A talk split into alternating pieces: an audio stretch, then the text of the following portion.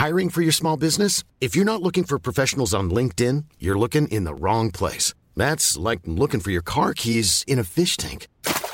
LinkedIn helps you hire professionals you can't find anywhere else, even those who aren't actively searching for a new job but might be open to the perfect role. In a given month, over 70% of LinkedIn users don't even visit other leading job sites. So start looking in the right place. With LinkedIn, you can hire professionals like a professional. Post your free job on linkedin.com slash people today.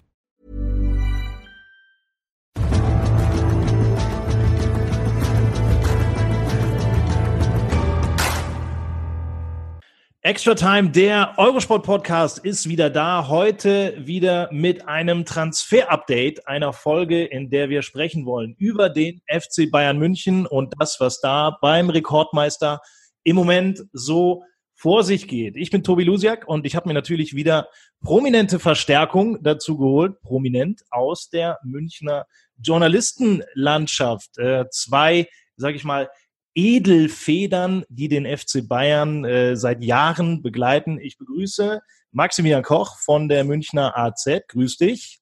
Grüße dich. Hi. Hi. Und äh, Dennis Melzer von Goal und Spox. Dennis, hi. Servus, hi Tobi. Hi, hi. Jungs, ihr seid äh, heute sozusagen meine Verstärkung und wir äh, machen heute mal so einen kleinen Rundumschlag rund um den FC Bayern. Was ist da passiert in den letzten Tagen, was äh, die Personalien angeht. Ähm, ihr seid ja sonst bei allem, was die Bayern angeht, dabei, bei allen Spielen. Wie ist es im Moment so für euch? Ähm, ja, jetzt so langsam, dass das Kribbeln wieder anfängt, dass die Bundesliga nächste Woche wieder startet, Maxi. Also ehrlich gesagt, ein richtiges Kribbeln äh, gibt es bei mir noch nicht, weil ganz einfach die Situation, dass auch ohne Zuschauer gespielt wird, die ist halt, die ist schon sehr befremdlich und ich weiß auch nicht, ob sich diese Vorfreude tatsächlich wieder so einstellen wird, als wenn man jetzt äh, wie nach einer Sommerpause äh, in eine neue Saison startet. Also ich bin da selbst erstmal gespannt. Aktuell ist es, ist es irgendwie noch sehr weit weg. Eine Woche ist ja auch noch, Dennis. Ähm, ich habe auch so ein bisschen das Gefühl, dass äh, ja, dass man da erstmal so ein bisschen reinfinden muss und zwar alle Spieler, Fans, äh, Betreuer und so weiter, oder? Das ist, glaube ich, so ein bisschen so das Ding, worauf wir uns äh, einstellen müssen. Ja, das glaube ich auch. Ähm, ich äh, bin zwar sehr gespannt, äh, sofern es denn dazu kommt, ähm, dass wir auch als Journalisten äh, partizipieren dürfen an dem ersten Bayern-Heimspiel, dann also für uns gesprochen. Da bin ich wirklich mal sehr gespannt, wie das ablaufen wird. Das wird, glaube ich, einmal, vielleicht zweimal ganz spannend sein. aber ich glaube, dass da wirklich schon schnell ähm, ja die Einsicht eintritt, dass da was fehlt, und zwar die Fans natürlich. Davon können wir, glaube ich, alle ausgehen. Die Bayern haben heute zum ersten Mal wieder mit dem ganzen Team trainiert. Ähm, neun Tage, glaube ich, vor dem ersten Spiel, was sie dann wieder haben bei Union Berlin, wurde jetzt auf den Sonntag gelegt.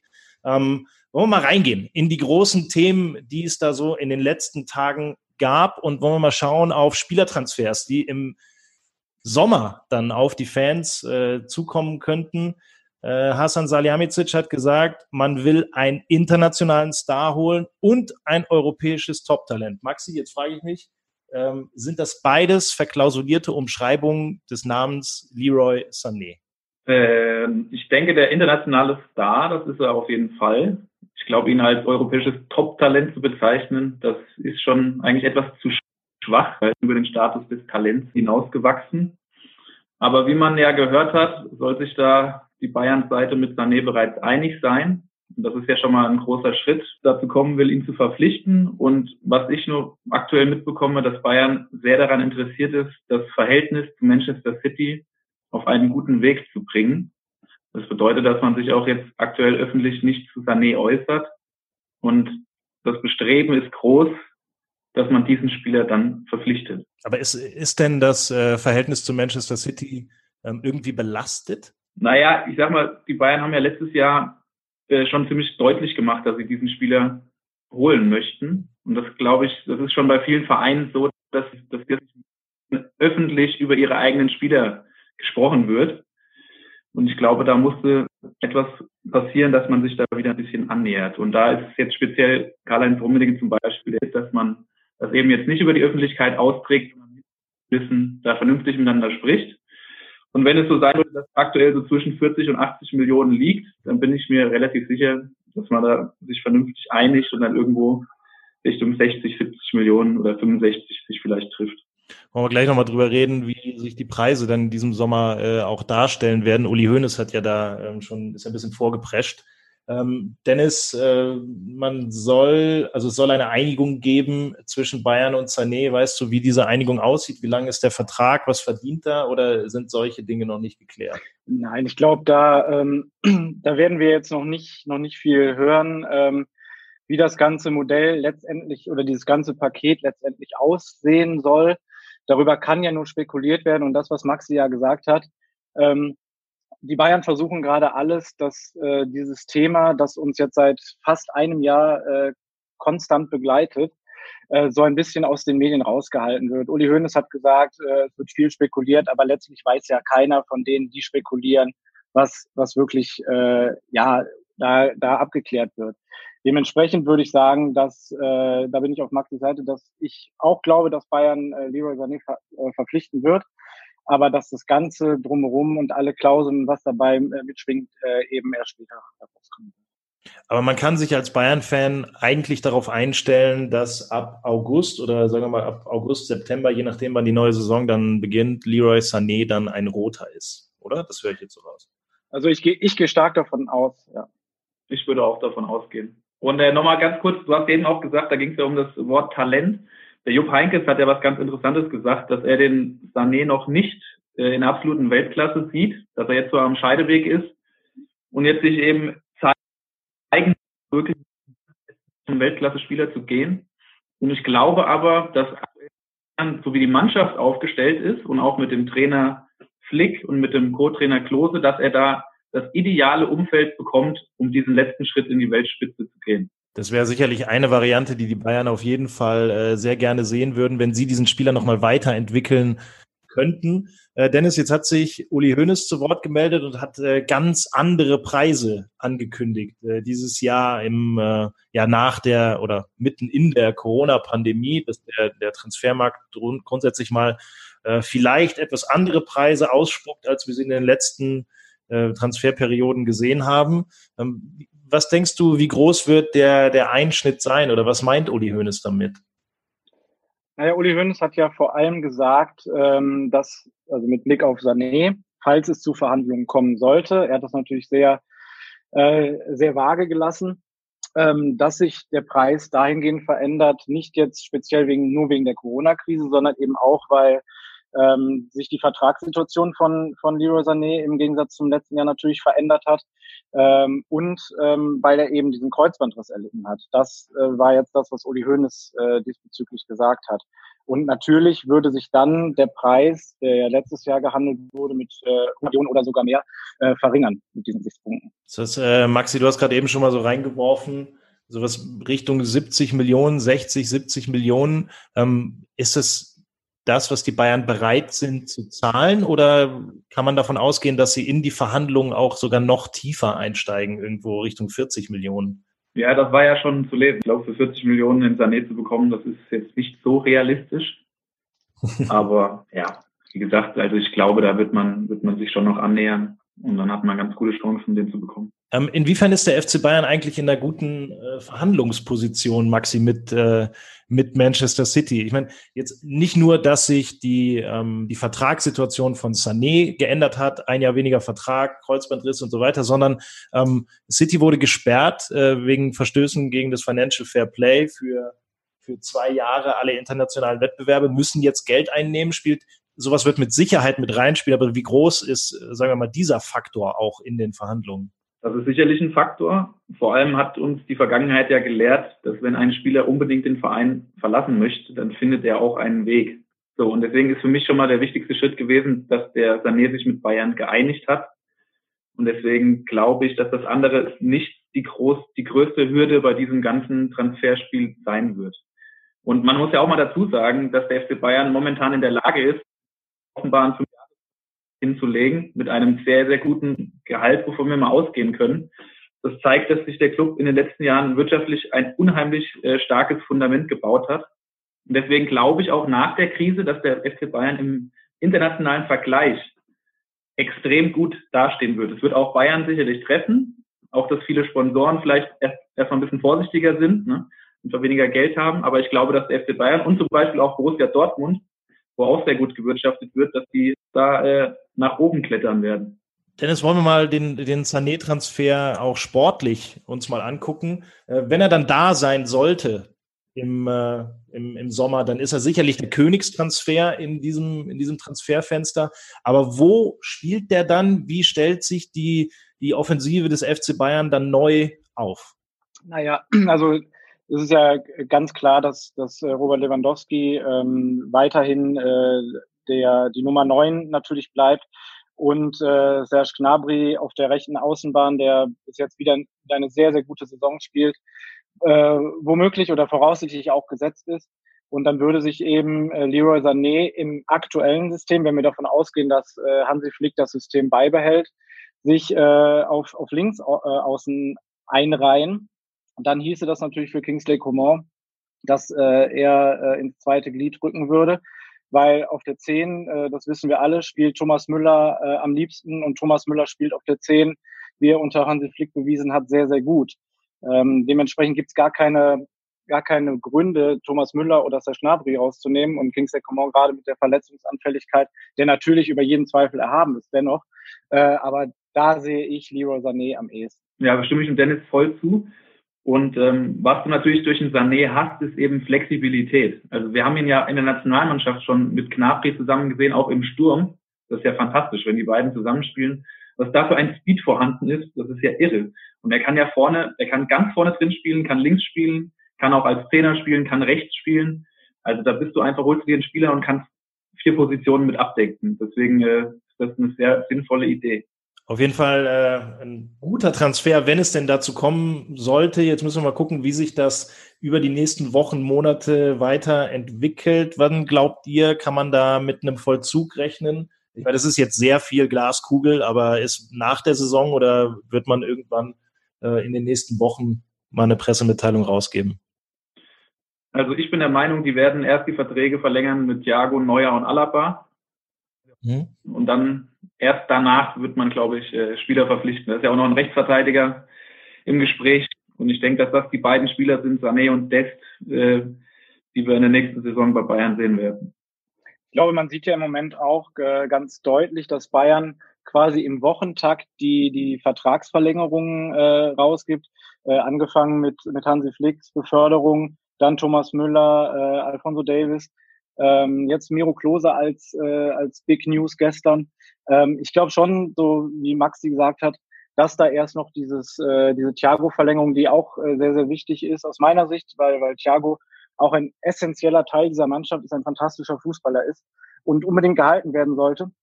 Ähm, sehe ich das wie Maxi, dass erst diese Verlängerungen unter Dach und Fach gebracht werden und dann ähm, eben die, die neuen Spieler vorgestellt werden.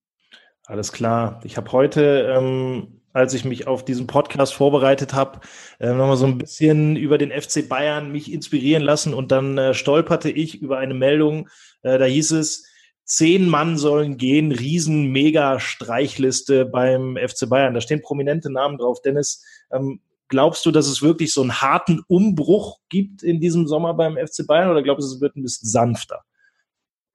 Also ich kann mir nicht vorstellen, dass der, dass der Umbruch äh, allzu hart wird. Es sind sicherlich Spieler ähm, dabei, die, ich habe den Artikel jetzt nicht gelesen, aber äh, sicherlich Spieler dabei, die schon länger gehandelt werden als äh, potenzielle Abgänge. Und das sind ja ähm, Javi Martinez, der einfach nicht mehr die Spielzeit bekommt, die er vielleicht haben möchte oder die ihm auch vielleicht sogar zustehen würde, weil es eben so gut funktioniert. Oder äh, Jerome Boateng wird ja auch immer wieder genannt, ähm, obwohl er sich natürlich unter, unter Hansi Flick, das hat er ja auch zuletzt gesagt, äh, extrem stabilisiert hat. Der ist wieder zu einem absoluten Leistungsträger äh, avanciert unter Flick. Und ich kann mir eigentlich nicht vorstellen, weil diese Mannschaft im Moment ja unter Flick so gut funktioniert, dass äh, da überhaupt geboten ist, die groß umzuwerfen. Ich meine, wenn wir jetzt uns darauf konzentrieren und wir sagen, äh, Bayern ist wirklich daran interessiert, nur in Anführungsstrichen zwei Spieler neu zu holen, dann kannst du ja nicht anfangen, auf einmal zehn Leute äh, abzugeben oder, oder ein paar weniger. Aber das ist ja utopisch, das passiert ja nicht. Maxi, auf der, auf der Streichliste von den äh, Kollegen von der TZ, da habe ich das gelesen, ähm, standen dann so Namen wie Cuisance, Ulreich, Coutinho, Tolisso, Boateng, Martinez, Odriozola, die hatten alle so eine Wechselwahrscheinlichkeit von über 70 Prozent. Ich weiß nicht, Werte, aber ist da ein Name drauf, der dich äh, überrascht oder der, wo es dich überraschen würde, wenn der Spieler im Sommer den FC Bayern verlässt? Ja, also bei Boateng bin ich mir sicher, dass er nächste Saison noch bei Bayern spielt. Das hat der Dennis ja auch schon gesagt, dass er unter Hansi Flick wieder zu alter Topform gefunden hat. Bei Martinez bin ich mir nicht so sicher. Wenn ein gutes Angebot kommt, könnte ich mir schon vorstellen, dass er nochmal was anderes machen will. Äh, die Leihspiele, Otrio Sola, Coutinho, das wird nicht weitergehen. Bei Perisic glaube ich, dass sie eine Lösung finden, dass, dass der fest verpflichtet wird oder nochmal ausgeliehen wird. Und Tolisso muss man mal schauen. Also der ist jetzt auch noch schwer verletzt. Ich glaube jetzt nicht, dass sie einen schwer verletzten Spieler dann äh, vom Hof jagen werden da ist es, glaube ich, äh, noch relativ offen, was passiert. Da können wir ja dann auch in einzelnen ähm, Podcasts nochmal drüber reden, wenn es da bei den, äh, bei den Spielern in irgendeine Richtung geht. Ich will gerne mit euch noch äh, anderthalb kleine Personalien äh, ansprechen. Dennis, du hast es eben schon mal gesagt, äh, Miro Klose ist jetzt äh, der neue Co-Trainer von äh, Hansi Flick, hat einen Vertrag unterschrieben bis 2021 überrascht von dieser ganzen Entwicklung oder war das eigentlich jetzt ein folgerichtiger Schritt? Ja, überrascht habe ich das jetzt nicht. Ähm, da stand ja schon äh, seit, seit geraumer Zeit so ein bisschen äh, zur Debatte, dass, dass Miro Klose ähm, der Assistenzcoach von, von Hansi Flick wird. Ähm, ich glaube, es war immer so ein bisschen, äh, das, oder es kam zumindest so rüber, dass Miro Klose sich so ein bisschen gesträubt hat, weil er in dieser äh, U17, die er ja trainiert hat, äh, recht recht gut zurechtkam und, und glücklich schien. Ähm, aber letztendlich hat sich ja schon in den letzten Tagen und Wochen herauskristallisiert, dass, dass Miro Klose das auch machen will und dass das auch für ihn, glaube ich, ein guter Schritt ist, äh, zusammen mit Hansi Flick zu arbeiten, weil die beiden sich seit sehr, sehr vielen Jahren auch kennen. Äh, deswegen glaube ich, dass das jetzt nicht gestern nicht sonderlich überraschen kann.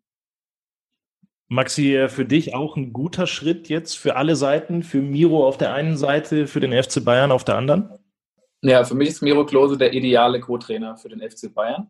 Mhm. Und zwar, es gibt ja aus meiner Sicht wenige Spieler im Weltfußball, die äh, ihren jungen Spielern so glaubhaft, glaubhaft vermitteln können, dass man es mit Fleiß und Arbeit von der Landesliga in die Weltspitze schaffen kann. Das stimmt. Ja, Miro war mit 19, 20, war er noch in der Landesliga der ist Bundesligaspieler geworden, der ist Nationalspieler geworden, Weltmeister, WM-Rekordtorschütze.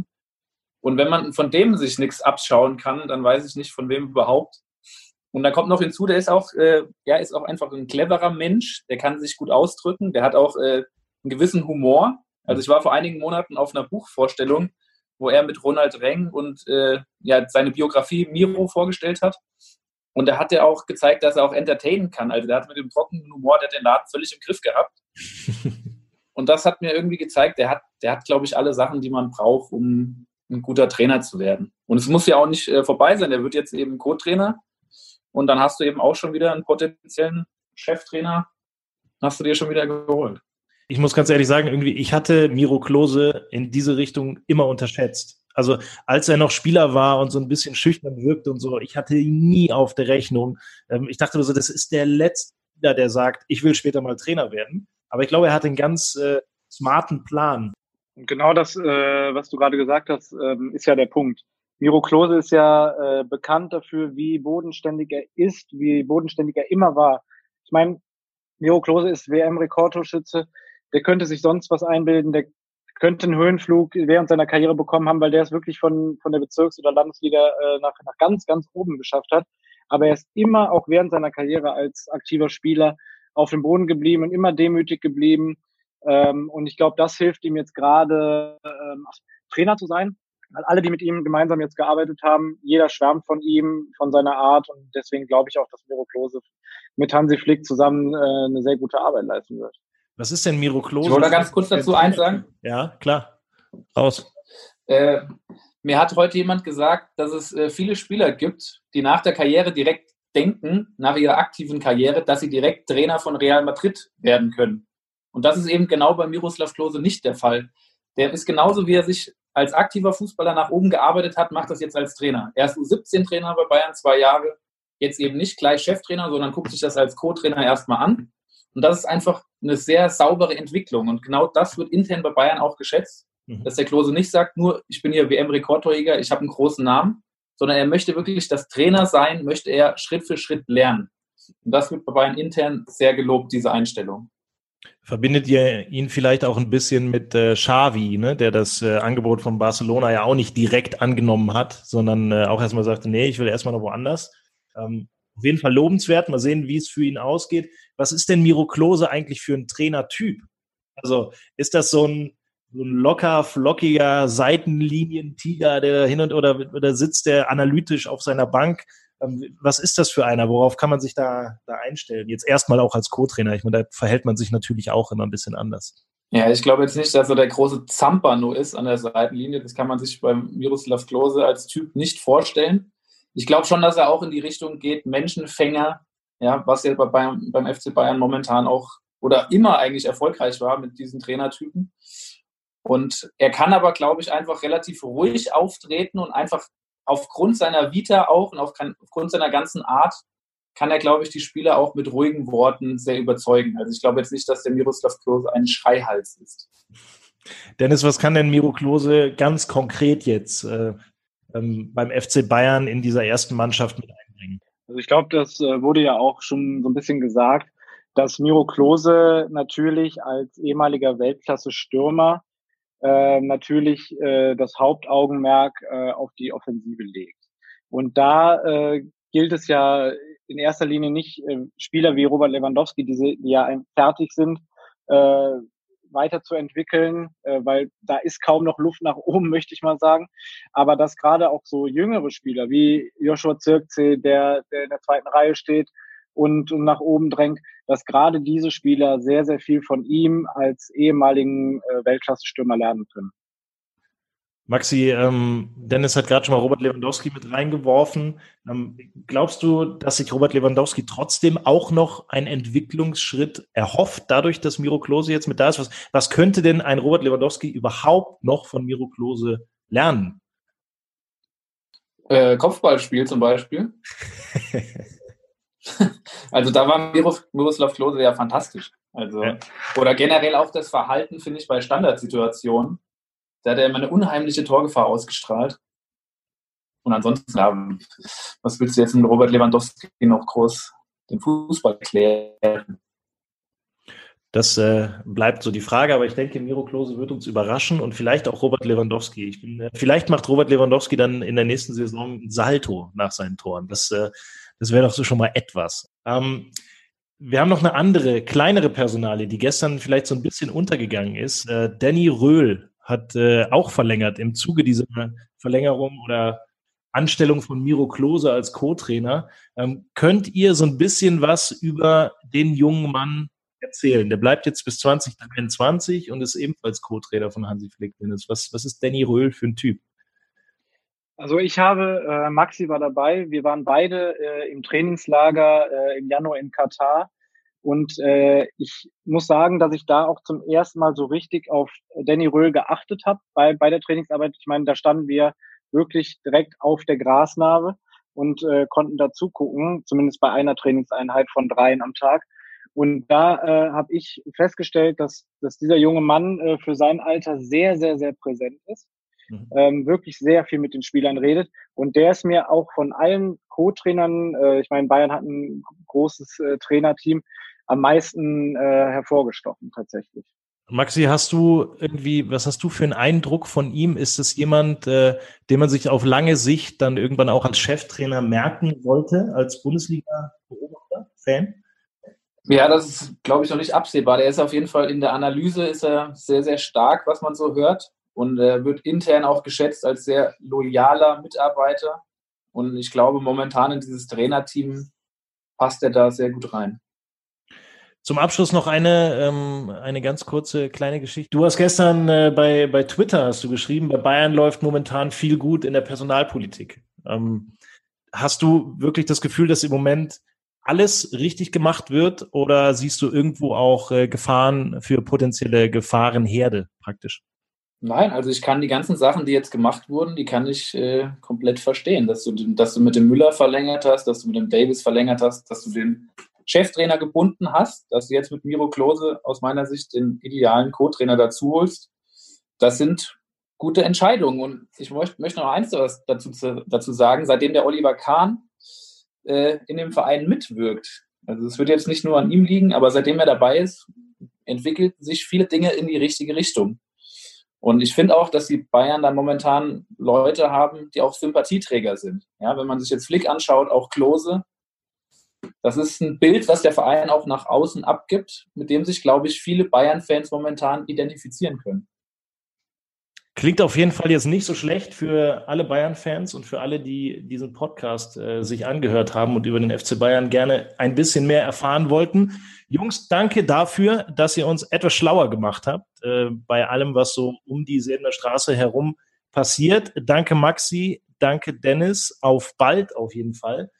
Ähm, euch bleibt mir dann nur noch der Hinweis auf alle weiteren Folgen von Extra Time, dem Eurosport Podcast. Könnt ihr euch anhören, überall, wo es Podcasts gibt. Gerne abonnieren, bewerten und so weiter. Und wenn ihr sonst nichts zu tun habt, eurosport.de, alle Sport-News rund um Fußball, Radsport, Tennis. Wir haben alles für euch da. Jungs, vielen Dank und äh, euch allen bis zum nächsten Mal. Macht's gut. Ciao, ciao.